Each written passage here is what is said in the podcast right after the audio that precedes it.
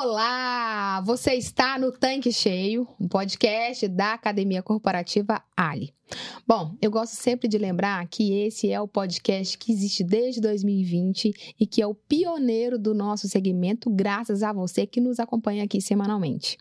Para quem não me conhece, eu sou a Karen Rodrigues, eu sou gerente da Academia Corporativa, que é a Universidade Corporativa da Ali, e o nosso objetivo é levar para você, revendedor e revendedora, conteúdos do negócio, dos postos de serviços do seu dia a dia.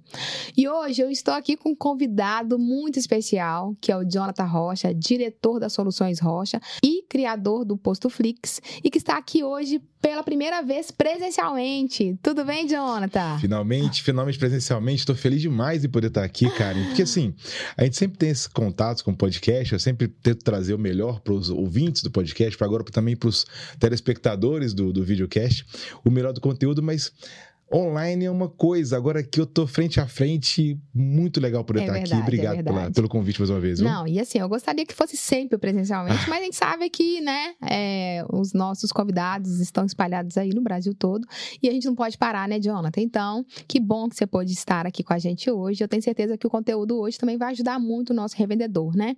É, a gente até estava conversando aqui um pouquinho antes de começar o nosso podcast, mas é, hoje nós vamos falar sobre compressores compressores, né? Compressores é um equipamento que fica no posto é, e que é o nosso dia a dia no posto. A gente manuseia muito esse equipamento e a gente não imagina o quanto que esse equipamento ele é perigoso se não tiver o manuseio e a manutenção adequada. E é sobre isso que nós vamos falar hoje, que o Jonathan vai explicar e dar uma aula aqui pra gente.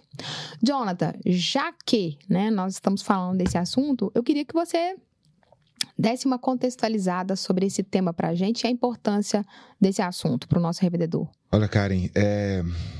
no posto de combustíveis, praticamente tudo que a gente faz tem que ser pensado. Né? Uhum. Não é uma atividade comercial como outra qualquer. Quando você imagina que o posto de combustíveis é um comércio varejista e que você já recebeu várias pessoas para falar sobre o comércio varejista, é, muitas vezes o revendedor pode ter a sensação de que o trabalho dele é voltado apenas para atividade comercial. No entanto, a gente sabe que o posto é uma atividade potencialmente poluidora, tem várias deliberações normativas é, dos órgãos ambientais que monitoram o posto de combustíveis, porque de fato há um risco, e também há várias normas regulamentadoras do Ministério do Trabalho que também verificam algumas situações específicas do posto de combustíveis. Como eu já disse algumas vezes, eu, eu, gosto de repetir isso, o posto é um comércio varejista, porém tem obrigações de indústria. Uhum. A mesma norma que eu sigo no posto de combustíveis, por exemplo, eu sigo na maior fábrica de insulina da, da, das Américas, na cidade que eu moro, por exemplo. Então, as normas são bem semelhantes. Então, existe uma série de obrigações que ele tem que cumprir. Dentre elas, é, da parte de segurança do trabalho, mais especificamente, a gente pode separar algumas categorias. Eu tenho sim a parte de segurança do trabalho, que eu vou falar sobre é, os document documentações, treinamentos específicos. É, eu também tenho a parte elétrica, que também comentamos em outro conteúdo muito relevante também aqui no podcast Tanque Cheio. Eu tenho a parte civil, que são obras e adequações. E hoje, especificamente, vamos falar de um ponto que recentemente foi muito abordado pelas recentes ações fiscais as quais a gente teve contato, as quais a gente está até acompanhando é, do Ministério do Trabalho, que é a parte mecânica dos postos de combustíveis. Não é um tema novo, porque uhum. afinal de contas as, as, legislações não são novas, são coisas uhum. que já têm há muito tempo. No entanto, é importante informar, orientar, é importante o papel do tanque cheio nesse sentido de poder informar o revendedor quais são as necessidades de adequação para que ele possa é, começar a se adequar se é que nós não vem fazendo isso anteriormente, para que possa proteger sua equipe de trabalho, porque de fato os compressores são bem mais perigosos do que parecem ser, e também para evitar algum tipo de atuação, multa, notificação, e até mesmo, Karen, nesse caso específico, de suspensão de atividade, porque é, como o risco à integridade física das pessoas é muito alto, também existe esse tipo de situação que pode ser validada no posto de combustíveis. Jonathan, é, com base em tudo que você explicou agora, a gente percebe que né, o compressor tem risco de rompimento ele tem a questão da integridade física das pessoas, porque às vezes não sabe, né, o manuseio e pode estar tendo um risco ali se ele realmente não ficar atento a determinadas questões de segurança. A gente sabe que pode ter multa e as, multas e até suspensão da atividade. E você também comentou sobre a questão da legislação, que a gente sabe que não é nova, que não é recente, mas por que que esse assunto voltou à tona assim com tanta força? Olha, a gente está falando de normas antigas. A gente está falando de normas regulamentadoras, a NR12, é, que é de máquinas e equipamentos, a NR13, que é de vasos de pressão. São normas que não são novas, a NR10, que é de é, a parte elétrica, né? Então não são normas recentes, são bem antigas. Voltou a questão em relação à parte de compressores, porque as ações fiscais voltaram com muita intensidade. Então a gente percebe que é, os, os, fiscais, os auditores fiscais, o Ministério do Trabalho mais especificamente, eles estão voltando seus olhos para dois pontos específicos na fiscalização: a parte elétrica e a parte mecânica. É, você me convidou é, anteriormente para falar um pouco sobre a parte elétrica, uhum. que de fato é um ponto muito importante. A gente falou sobre ele, a gente é, gastou bem esse assunto, né? Uhum. E agora vamos falar da parte mecânica, que é outro ponto também muito relevante. E mais, Karen, é, desde 2016 esse assunto está sendo levado em consideração, mas alguns laudos que a gente tem, vem tendo acesso, que a gente vem trabalhando, eles não atendem especificamente ao que pede a legislação. É, muito superficiais, muito rasos, e também tem aquela, aquele desentendimento do que, que o fiscal de fato quer. O fiscal não quer só um laudo, né? O fiscal quer adequação. Então, é importante entender o que, que é essa adequação, o que tem que ser feito, e para poder cumprir o que ele pede. Lembrando que é, ações fiscais não são novas, são coisas que já vêm de tempo para cá, mas cada ação fiscal que acontece, a gente observa que tem um foco. Uhum. Então, esse foco voltou para a parte mecânica, por isso que surgiu o assunto, por isso que as entidades de classe estão atrás, por isso que os sindicatos estão preocupados com isso também, e por isso que a gente está aqui também discutindo esse assunto para levar esse conteúdo para o revendedor. Bacana. É, Jonathan, você, a sua empresa é especialista né, nesse, nesse assunto, e então eu imagino que você e a sua equipe acompanham bem de perto né, o tema. E eu queria que você falasse para a gente assim, o que, que, tem sido observado pelas fiscalizações, né? E quais são os pontos chaves assim que os fiscais têm questionado, têm observado, têm orientado, ou até mesmo têm, digamos assim, sido mais enérgico nessas questões de fiscalização de compressores? É o compressor de ar, né? É, que atende, tem que atender às normas da NR13, ele tem uma série de requisitos. E os estudos feitos desses compressores têm que atender a todos esses requisitos.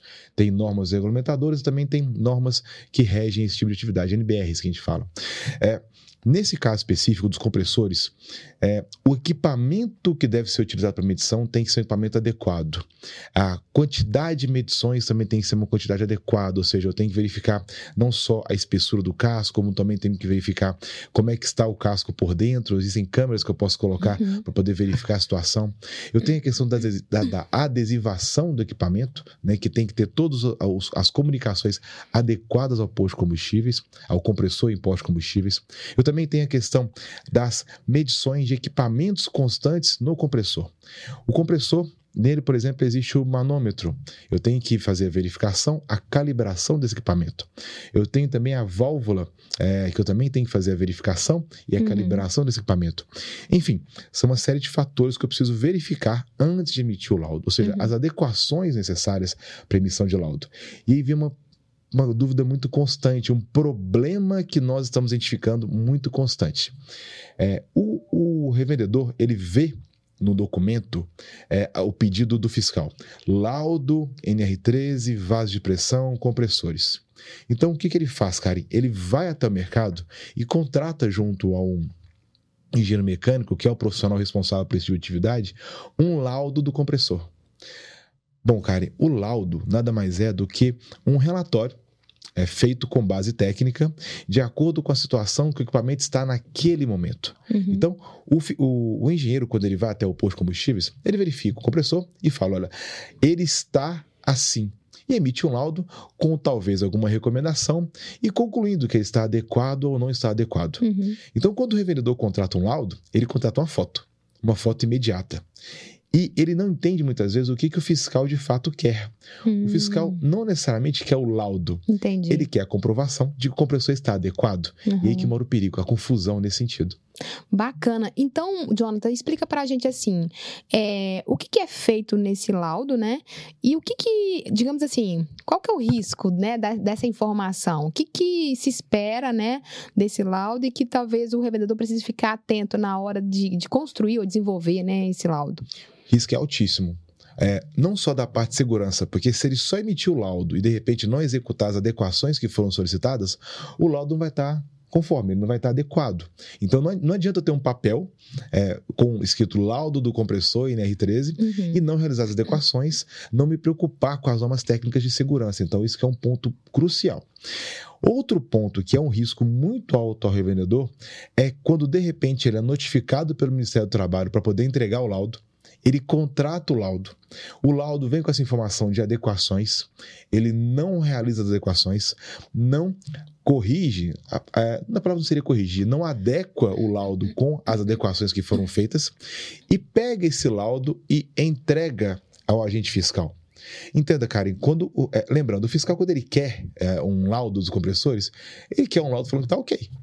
Se uhum. eu entrego para ele um laudo falando que não está ok, eu estou constituindo prova contra o meu negócio. Eu estou informando ao fiscal, sim, de fato, meu laudo, meu compressor não está adequado. Está aqui o documento comprovando que meu laudo, que meu compressor está fora dos padrões das normas técnicas aplicáveis. Tá, então deixa eu entender aqui, né? Até para ficar é, claro para o nosso revendedor que está aqui nos acompanhando.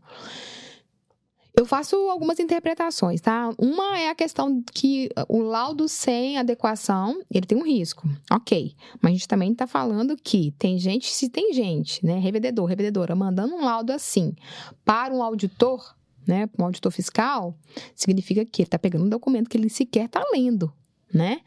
É, até para fazer o próximo passo, que é executar. E aí, qual que é o risco disso? Né? Ele está no automático, vamos colocar assim, pegou um documento, não leu, passou para o auditor, qual que é o impacto disso para o negócio dele? O que, que acontece? Na auditoria, o fiscal ele tem um documento comprovando que ele está inadequado, ele pode receber autuações, pode receber suspensão de atividade, ele pode receber uma série de sanções previstas na, legislação. Então, o primeiro ponto é esse: ele já se entregou dizendo que está errado. A falta de leitura de documentação recebida é muito perigosa, Karen, porque o, o, o engenheiro mecânico nem sempre ele orienta tudo que tem, tem que ser feito. Ou muitas vezes ele faz isso junto ao gerente ou a um funcionário encarregado para executar atividade que pode não ter aquela noção de prioridades. Então, o primeiro ponto é esse: eu entrego um documento para o fiscal que pode gerar sanções para o meu negócio. Isso é um ponto muito importante. E o segundo ponto que a gente não pode deixar de levar em consideração de forma alguma, que inclusive para a gente que trabalha com segurança do trabalho é prioridade, eu sou diretor de uma empresa que trabalha com segurança do trabalho, então as pessoas para mim são prioridade, é, eu coloco em risco a integridade física de quem trabalha no meu negócio. Uhum. O rompimento de um vaso de pressão, Karen, convido as pessoas que estão me assistindo aí a, a, buscarem na internet vídeos que mostram rompimento de vaso de pressão, de caldeiras, de compressores. É, a expansão desse, desse, desse compressor, a energia que ele dissipa é muito grande. Uhum. A projeção que ele joga esse casco é algo que é, é muito distante que ele joga um casco desse. Então, o risco as pessoas que estão dentro do ambiente é muito sério. E nós, nas vistorias técnicas que fazemos, para poder verificar o estado de equipamentos, que é normal nas empresas fazer isso, a gente observa que tem compressores em péssimo estado de conservação. Uhum. Que, inclusive, quando vai ser emitido o laudo, alguns laudos condenam os compressores, dizendo: olha. É, pela espessura do casco ou pelas condições que ele está, não compensa sequer fazer a manutenção. Seria ideal fazer a substituição do vaso de pressão. Então, o risco, os riscos são dois. O primeiro deles em relação à fiscalização, porque eu estou entregando um documento inadequado, uhum. que mostra que estou inadequado em relação às normas. E o segundo risco, que na verdade para mim é a prioridade, é a segurança das pessoas que estão no ambiente de trabalho, que de fato é algo muito perigoso, um compressor, um rompimento desse ou algum é, tipo de acidente com compressores de ar. Tá pesado isso, né, Jonathan? Muito. Mas assim, é, vamos lá. O que, que, seriam aí essas adequações ou observações nesses vasos que o revendedor tem que ficar atento? Vamos aos detalhes, tá? O compressor de ar, ele é, geralmente a instalação dele tem que ser bem estudada. É, vamos a algumas falhas que a gente encontra de repente. É preciso que a pessoa que vai fazer a manutenção no vaso de pressão ele tenha acesso. A gente encontra muitas vezes, cara, o compressor é, em cima de lajinha que você não consegue ter acesso, ou de repente muito próximo à parede, de forma que não tenha como você acessar a parte do Puxadinho, fundo. né? Puxadinho, bem mal feito, inclusive, muitas vezes que a gente encontra. E lá no fundo ele não consegue acessar. Pensa bem, como é que um técnico de manutenção, um técnico mecânico ou um engenheiro consegue acessar o compressor uhum. para verificar as condições de, de, de instalação dele? Não consegue, então precisa ter um afastamento. Outro ponto também tem a ver com a com a NR12, né, que fala sobre máquinas e equipamentos, é a proteção da correia. O compressor tem uma correia. E aquela correia, se pega o cabelo de alguém, ou se pega alguma, algum crachá, por exemplo, ele pode causar um acidente muito grave. Então, é importante que tenha esse protetor de correia. É algo que muitas vezes compressores antigos, por questão de manutenção, levou para pintar, não trouxe de volta, uhum. perdeu, está lá no fundo do posto. É algo também que tem que ser levado em consideração. Então, esse protetor de correia também é algo que gente identifica muitas vezes ausente no compressor. O manômetro que é o reloginho, o pessoal fala uhum. que é o reloginho que fica no posto lá, Sim. no manômetro, né, que calcula a pressão, ele também tem que ser calibrado. Existem equipamentos que o engenheiro mecânico utiliza para fazer a calibração mesmo em loco, quando vai até o posto de combustíveis, é possível fazer, ou então ele remove, faz a calibração em outro local, deixa um outro provisório e substitui aquele calibrador, aquele manômetro após calibrado. Isso é importante porque a leitura da pressão é feita por ele. Quando ele está descalibrado, imagina, eu tenho um velocímetro que marca a velocidade errada no meu carro. Imagina o risco disso. Eu acho que eu tô é, a 60, estou a 100. Então não pode, tem que estar calibrado. E é a válvula que eu vou usar também para poder fazer essa drenagem de líquidos, né, que também tem que ser calibrada, tem que ser adaptada. Também pode ser feito no local. Então é importante que verifique essa questão estrutural. Outro ponto que eles também utilizam para poder fazer o laudo de compressor é o ultrassom ultrassom, os engenheiros mecânicos usam para poder fazer essa medida da espessura do casco. Ele tem que ter um diâmetro mínimo, tem que ter uma espessura mínima, na verdade, e se ele por acaso tiver menos espessura do que o que está apontando, esse vaso tem que ser condenado. Ele não pode ser utilizado. É normal o vaso ter algum tipo de abrasão por conta do tempo, né? Afinal de contas, é, um, é, um, é, um, é, um, é metálico. Por esse motivo, ele pode sofrer desgaste na sua estrutura. Ele teve uma, uma espessura menor, é dado, é, ele é condenado, digamos assim, né? ele, ele é, não pode ser mais utilizado, é substituído. Então, por isso que é importante fazer o laudo. E outro ponto importante é a comunicação.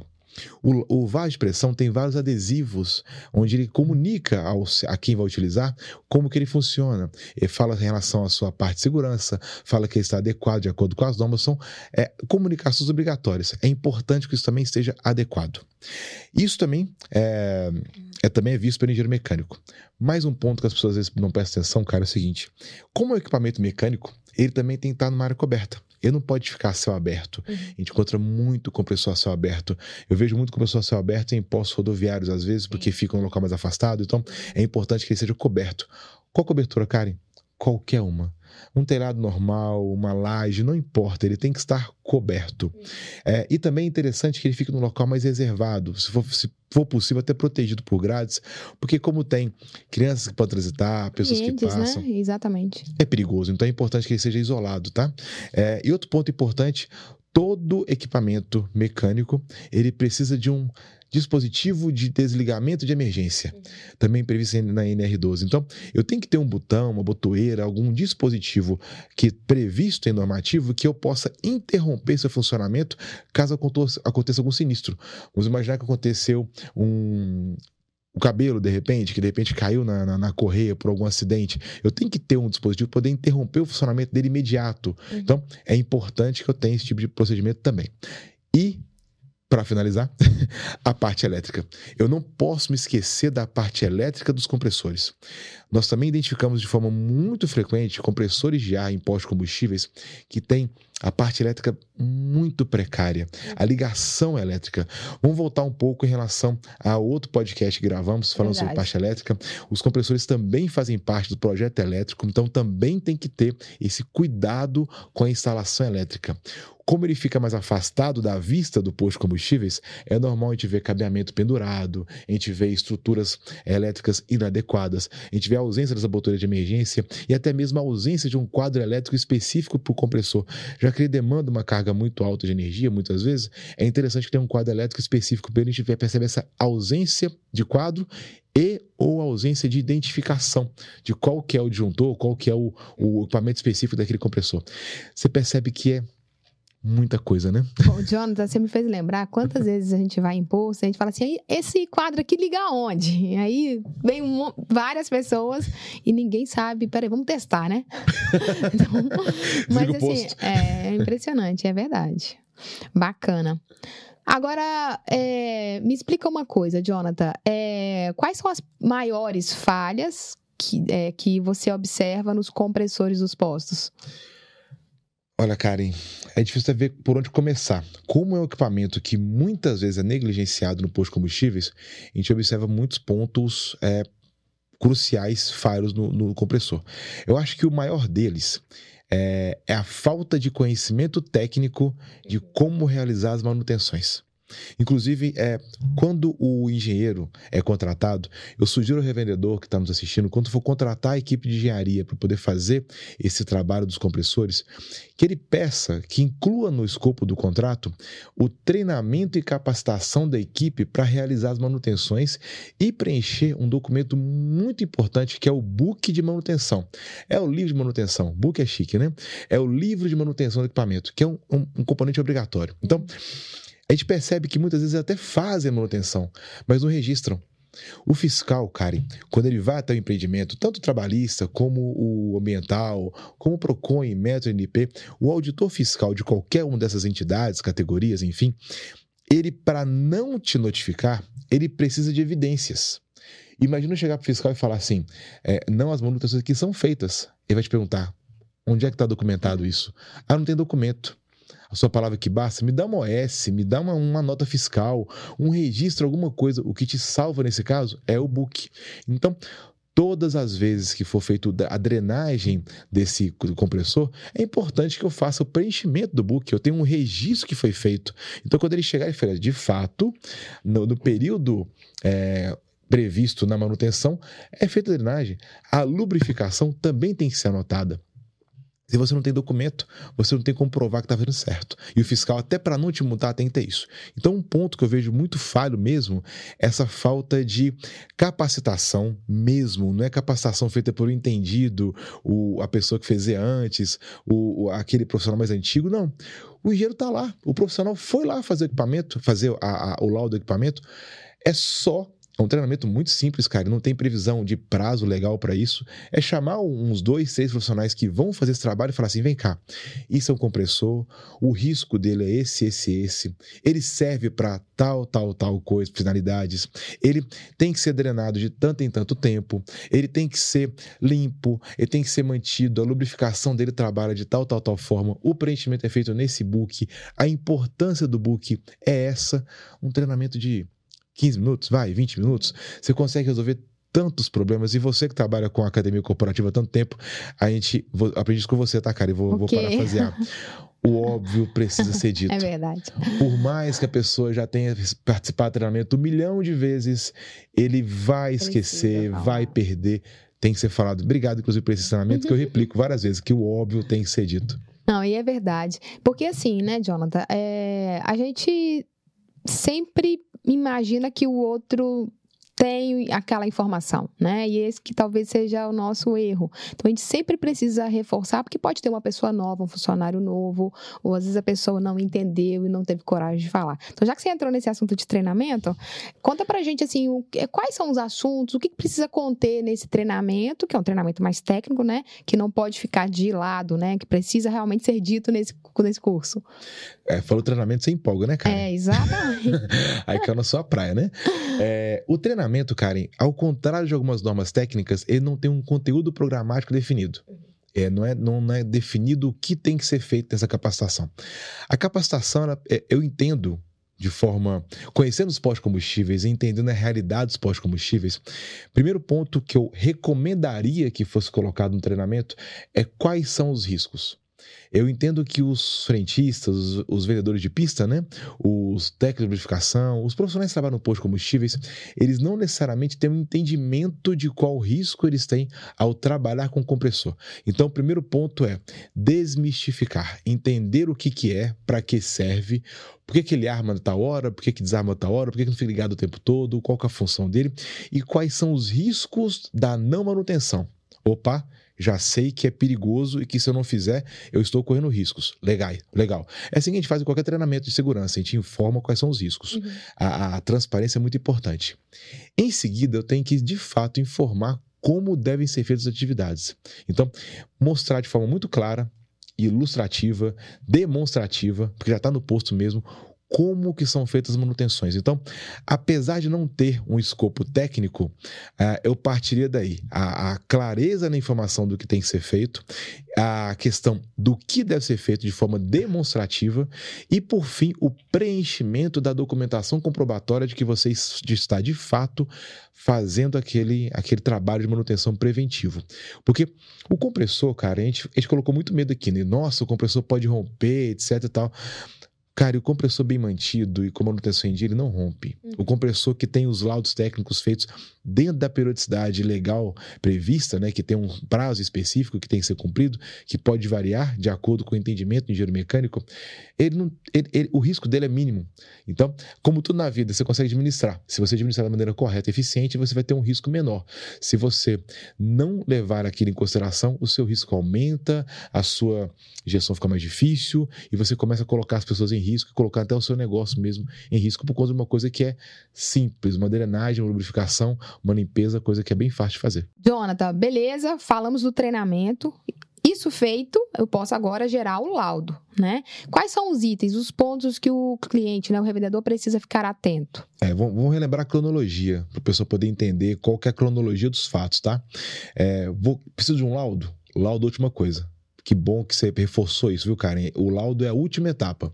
Então, o engenheiro foi até o posto, né? Aí sim, fez as adequações necessárias, as sugestões necessárias de adequação. O posto adequou, o próprio engenheiro mecânico pode fazer adequação. Aí ele treinou a equipe, então o, o, o compressor está adequado, ele vai emitir o laudo. Primeiro ponto Claro, o laudo só pode ser emitido por engenheiro mecânico. Então, somente profissionais de engenharia mecânica podem emitir esse laudo dos compressores. É até permitido que um técnico mecânico possa realizar algum tipo de inspeção, mas o laudo tem que ser feito sob responsabilidade do engenheiro mecânico, tá? Outro ponto importante é que esse laudo tem que ter ART, anotação de responsabilidade técnica. Gente, a ART é muito importante. Todo documento feito por profissional de engenharia tem que ter RT, Karen. Por que, isso é importante? Porque a notação de responsabilidade técnica, ela responsabiliza uhum. o, o, técnico é, em relação Não ao que ele está executando. Não dá para dar jeitinho, né, Jonathan? Não tem jeitinho uhum. em, em, em, em, serviço de compressores ou elétrico. É muito perigoso. Então, ele tem que trabalhar de acordo com as normas. Então, é uma garantia que o posto tem que ele contratou um profissional habilitado e que, de fato, ele se compromete documentalmente que ele cumpriu e observou as normas técnicas da sua profissão. Então, sem jeitinho, sem ajeito. Lembrando, Karen, que eu pego muita RT sem a assinatura do revendedor, tá? Então, a RT ela vem com a assinatura do engenheiro e o dono do posto, o revendedor ou o seu permissionário, que no caso a pessoa que tem sua procuração, tem que assinar também como é, confirmando que o trabalho foi realizado. Então, todo serviço de engenharia, não é só o compressor não, tá, gente? Qualquer serviço de engenharia tem que ter anotação de responsabilidade técnica, a RT. Além da RT, é importante que você observe se o, o relatório dele tem robustez. E como é que eu observo isso? Vocês não são técnicos, não são obrigados a entender disso, é a responsabilidade dele. Mas vale a pena questionar se esse relatório, de repente, não tem relatório fotográfico. É importante eu salientar que tudo que ele está documentando esteja registrado de alguma forma. Então, eu tenho que ter um relatório fotográfico robusto. Eu tenho que mostrar cali manômetro calibrado. Tem que ter a foto do manômetro calibrado.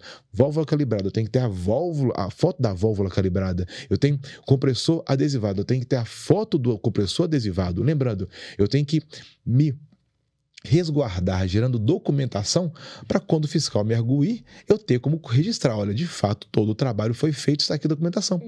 Não necessariamente, cara, é importante frisar isso, o fiscal tem que ir até o posto para poder fiscalizar. Ele pode fazer uma notificação indireta, ele pode te mandar uma carta. E ao mandar uma carta e não visitar seu posto, ele não viu o compressor. Então, a visão do compressor vai ser feita através do relatório fotográfico. Então, tem que ter um relatório fotográfico robusto. É também interessante compor a base de cálculo no relatório. É importante fazer constar dentro desse relatório a base de cálculo das medições que foram feitas junto a esse é, responsável técnico, que o responsável técnico elaborou. É, e também é importante que ele seja conclusivo todo laudo né, tem que ter a sua conclusão. E a conclusão dele tem que ser uma conclusão, claro, depois das adequações feitas, tudo regular, tudo de acordo com as normas técnicas, uma conclusão dizendo que esse compressor está adequado para uso e, claro, com a validade. Os compressores, os laudos de compressores, cara, têm validade. Eles não são eternos. Eu tenho que refazer, porque existe desgaste, existe uma, uma possível descalibração dos equipamentos, então eu tenho que ter uma validade.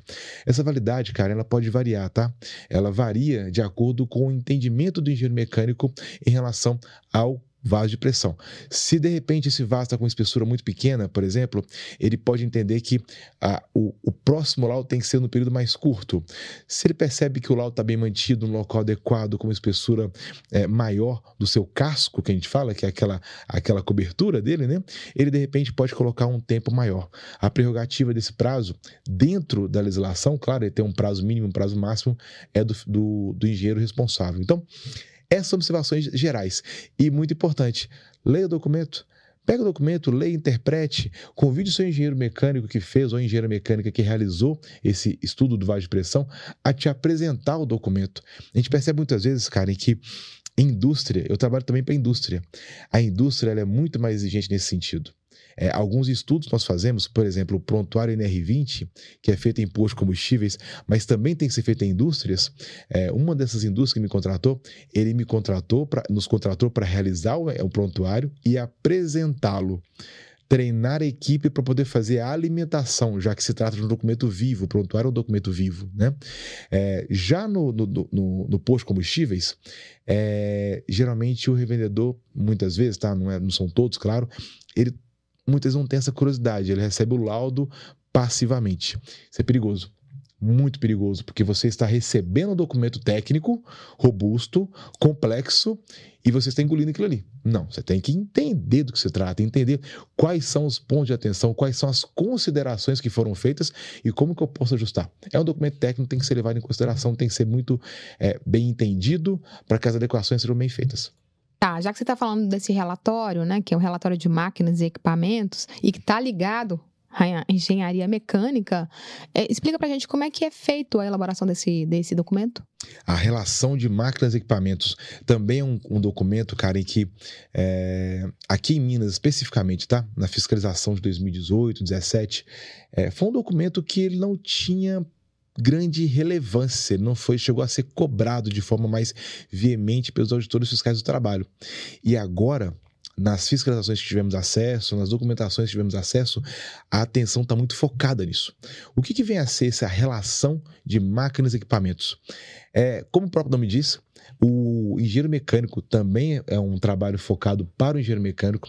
Ele faz um levantamento de toda toda a estrutura do posto de combustíveis, todos os equipamentos, verifica se a instalação desses equipamentos foi feita de forma adequada, verifica se todas as normas de segurança voltadas para essa instalação estão conforme a norma regulamentadora, se existe algum dispositivo de segurança instalado, se existe algum tipo de trava a ser colocada, se existe algum tipo de consideração a ser feita nessa instalação, é, se existe alguma validade da documentação, se o manual do do, do, do, do, fornecedor foi cumprido em relação à adequação, à instalação daquele equipamento e emite esse relatório, é literalmente um relatório mesmo, informando que aquelas máquinas e equipamentos enumerando uma por uma, né?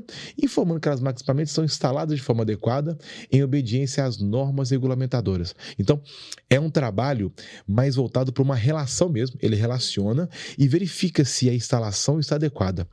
Cara, é um documento mais simples. É um documento que ele é menos robusto, de fato, também com o tempo relatório fotográfico, mas ele é uma relação do parque de equipamentos do posto de combustíveis. E são muitos, tá? Eu tenho bombas, eu tenho que relacionar uma por uma, eu tenho filtros, eu tenho é, o próprio compressor de ar também entra. Se eu tiver elevadores no meu posto de combustíveis, eu também tenho que entrar com os elevadores. Inclusive, os elevadores também, eu tenho algumas adequações em relação ao NR12, que é de máquina equipamento, eu tenho que ter alguma forma de travamento para que ele não desça, não caia, não despenque. Então, eu tenho uma série de fatores da parte mecânica a ser avaliada no posto de combustíveis. O engenheiro mecânico tem muita atividade no posto. Então, é importante que a gente procure esse para poder realizar esse trabalho. Ah, um ponto importante também. Na, no, no, no nosso podcast que a gente falou, que você me convidou para falar da parte elétrica, a gente falou muito sobre a questão de engenheiros eletricistas que conhecessem um pouco mais atividade em atmosfera explosiva, uhum. tá? A gente falou que tinha que procurar um profissional mais especializado. Nos postos, Karen, os equipamentos de transporte de combustível são equipamentos que o engenheiro mecânico tem proximidade de modo geral. Então, isso facilita a contratação. Eu consigo contratar de forma mais rápida e mais ágil. Por quê? Porque o profissional ele está mais disponível no mercado, porque não tem muito mistério. A execução tem que ser bem feita, mas os motores, as correias, as proteções são coisas que o engenheiro mecânico tem um pouco mais de facilidade, são mais, nesse caso específico, claro, né? Uhum. São mais é, dentro da área de domínio, não tem que ser uma coisa específica. O elevador rosqueado, o compressor tem o seu, o seu, o seu equipamento de vagem de pressão, eu tenho as máquinas equipamentos com seus motores, é coisa que ele tem facilidade, tá? Então não é nada muito desesperador. Facilita a contratação, que não é a mesma realidade hoje que encontramos em relação à parte elétrica que comentamos no último podcast. Jonathan, é... bom, você deu uma aula, né? Mas assim, é... resumindo, Estou entendendo que a NR12 e a NR13, ela também ajuda e serve como parâmetro para tudo isso que você comentou aqui em relação a essa documentação, esses laudos, esse relatório e tal. Tudo que eu falei aqui está baseado na NR12, máquinas e equipamentos, e na NR13, vasos de pressão. Também falando um pouquinho de NR10, tá? A parte elétrica também pega um pouquinho de NR10. Afinal de contas, essas, esses motores são motores é, elétricos. Então, por esse motivo, a parte elétrica não pode fugir também. Mas sim, essas são as normas regulamentadoras que balizam as informações. Então, a gente está atendendo essas normas para poder cumprir a legislação. Isso, como eu disse, são normas antigas. No entanto, o foco da fiscalização que a gente vem acompanhando, pelo menos as ações fiscais que estamos acompanhando, estão dando muita atenção para 12 e para 13, NR12 e NR13. Mas nunca podemos esquecer que o posto de combustíveis ele apega NR1, NR20, NR9, NR7. Tem várias normas regulamentadoras que permeiam o posto de combustíveis. Essa é uma delas que tem que ser prestada atenção, tem que ser monitorada, tem que ser acompanhada, mas o reverendo tem que estar atento a isso. É, o, eu, eu entendo, Karen, que não tem espaço mais para amadorismo na gestão de saúde e segurança do trabalho e também de meio ambiente em posto de combustíveis. A gente chama de SSMA, né? Saúde, segurança e meio ambiente. É, essa gestão tem que ser mais eficiente. Os olhos das ações fiscais estão de olho nos postos combustíveis, eles estão nos olhando, estão nos observando. E não só as ações fiscais a sociedade como um todo. É, imagina que você tem, imagina você tem um posto de combustíveis é, numa área povoada, populosa, é, o risco que você pode causar a outras pessoas pela inobservância disso. Então, socialmente falando, é algo muito importante, porque a indústria ela é fechada. Então, eu consigo controlar o acesso, eu consigo controlar quem entra e quem sai da minha indústria. Então, eu consigo uh, conter os riscos dentro de uma população reservada. Do posto, não. O posto ele é aberto, a terceira do posto aberta, o acesso facilitado, vazado. Então, esse o trânsito de pessoas muito alto. Então é importante que o governador se conscientize que segurança do trabalho não é só o cumprimento de legislação para atender fiscalização. É um compromisso social de fazer com que seu posto tenha essa responsabilidade com a sociedade na qual está inserida. Bacana, Jonathan. Bom, a gente está chegando ao final do nosso podcast, né? Infelizmente. É, o assunto muito rico, né? Acho que, é um, se eu não estiver enganada, acho que é a primeira vez que a gente fala sobre detalhadamente sobre compressores aqui, né? Sobre essa parte mecânica. E aí, Jonathan, eu queria que você falasse pra gente assim, né? Tem alguma dica final para deixar aqui para o nosso revendedor que precisa se adequar, que está se adequando sobre toda essa parte da mecânica nos postos? Tem. É, quando for adquirir um compressor, de fazer instalação com base na orientação técnica de um engenheiro mecânico. Se você começa certo, sua vida anda muito mais fácil. Então, partir certo é muito mais fácil. Ele vai te lembrar do calção, que é um observador de impacto que fica embaixo do compressor, não vai deixar trincar seu piso. Tem, tem, tem muito é, revendedor que reclama que a vibração acaba trincando parede, piso. Existe um calção que você pode colocar, ele vai te lembrar disso, que inclusive é até obrigatório colocar esse calção nos compressores. Ele vai te lembrar da produção de correios, vai te lembrar do afastamento, ele vai te orientar a como realizar a instalação adequada instalou adequadamente, sua vida flui muito mais fácil, porque é basicamente manutenção periódica e laudos de X em X anos, de acordo com o entendimento fiscal. Outro ponto muito relevante também que tem que ser levado em consideração é em relação à obediência dos prazos da manutenção periódica. Então, o engenheiro mecânico vai até o posto de combustíveis e fala: olha, esse, essa drenagem tem que ser feita a cada duas semanas. Exemplo, tá? Então, você obedecer esse padrão, criar POPs, criar procedimentos para poder cumprir aquilo ali. Porque um compressor bem mantido ele tem maior durabilidade, tem maior vida útil, é menos despesa para o revendedor. Eu vou ter que trocar esse compressor com, com muito mais tempo do que se eu não fizesse isso. É, outro ponto relevante também também é a observância do treinamento.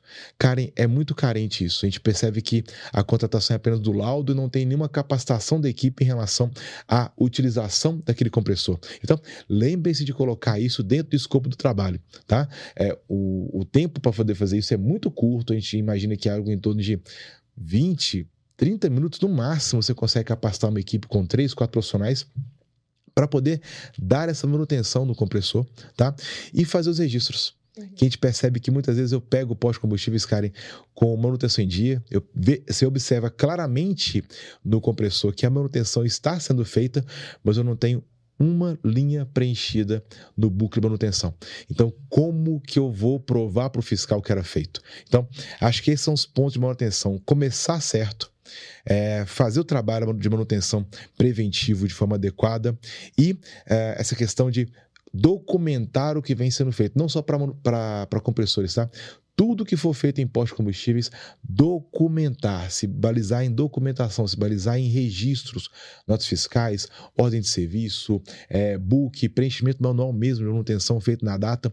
Isso tudo é muito relevante e muito importante para manter o controle dos postos combustíveis em relação aos compressores e também em relação ao posto de modo geral.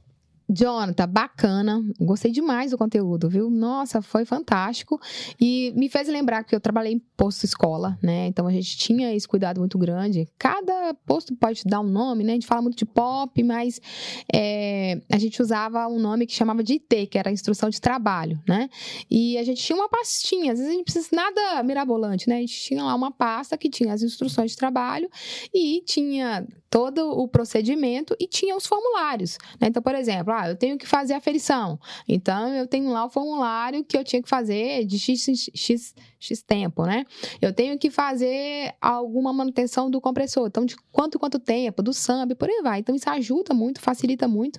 E você cria lá um calendário né, de, de, de, observar e também até contribuindo aqui como uma dica final, assim, você pode criar aí também uma escala para cada profissional, né? É, ao invés de deixar só uma pessoa com aquela toda sobrecarga daquela função, Sim. que às vezes pode acontecer de alguém esquecer alguma coisa, você deixa uma pessoa responsável por cada coisa, que isso também dá uma aliviada aí na gestão. Então, hoje esse assunto que você trouxe, que eu achei muito rico, mostra que como é complexo o dia a dia do nosso negócio, né? Cada detalhezinho. A gente abriu aqui uma frente que era do compressor, tanto de coisa que a gente precisa observar. Então, é, mas claro que depois que você coloca a casa em dia, que você cria o procedimento, momento que você cria, né, controles, aí fica mais leve, né, Jonathan? Então, assim, queria te agradecer muito pelo conteúdo, pelo bate-papo, e eu tenho certeza que vai ajudar muito no, a nossa revenda a se adequar, né, a colocar realmente a casa em dia, e até quando for abrir um novo negócio, né, observar todos esses itens, e quem ainda não tinha feito dessa forma, ter a chance agora de fazer de correta, né, fazer a forma certa, tá? Muito obrigada, Jonathan. O Karen, um prazeraço poder estar aqui. Tô muito feliz mesmo, tá? Em estar aqui agora presencialmente. É muito é. legal, é muito divertido ficar aqui, inclusive. Mais uns quatro que se quiser, tô à vontade. E, e flui mais rápido também, Não. né? Mais leve e tal. Papum, foi voando Bacana. aqui, o conteúdo fluiu. E assim, é a dica sua foi muito relevante, muito importante, de fato, criar um fluxo. A pessoa vai gerenciar por exceção, fica mais fácil. Uhum. É, e eu quero agradecer seu convite mais uma vez. Obrigado pelo convite, pela consideração com o nosso trabalho, pela, pela relevância do, do canal podcast Tanque Cheio, que a gente consegue levar esse conteúdo de qualidade. Espero ter atendido as expectativas, que o pessoal consiga entender a importância dos vasos de pressão e que também comece a conscientização de que segurança do trabalho em postos de combustíveis é algo que é muito importante, é algo relevante que pode impactar de forma muito positiva se for bem gerenciado no seu negócio, mas pode comprometer muito o funcionamento no futuro. Então, vou estar sempre à disposição. Prazer poder estar aqui. Obrigado. Eu que agradeço, Jonathan, mais uma vez. E agora eu falo com você, revendedor, revendedora, que está aqui nos acompanhando, nos assistindo ou nos ouvindo.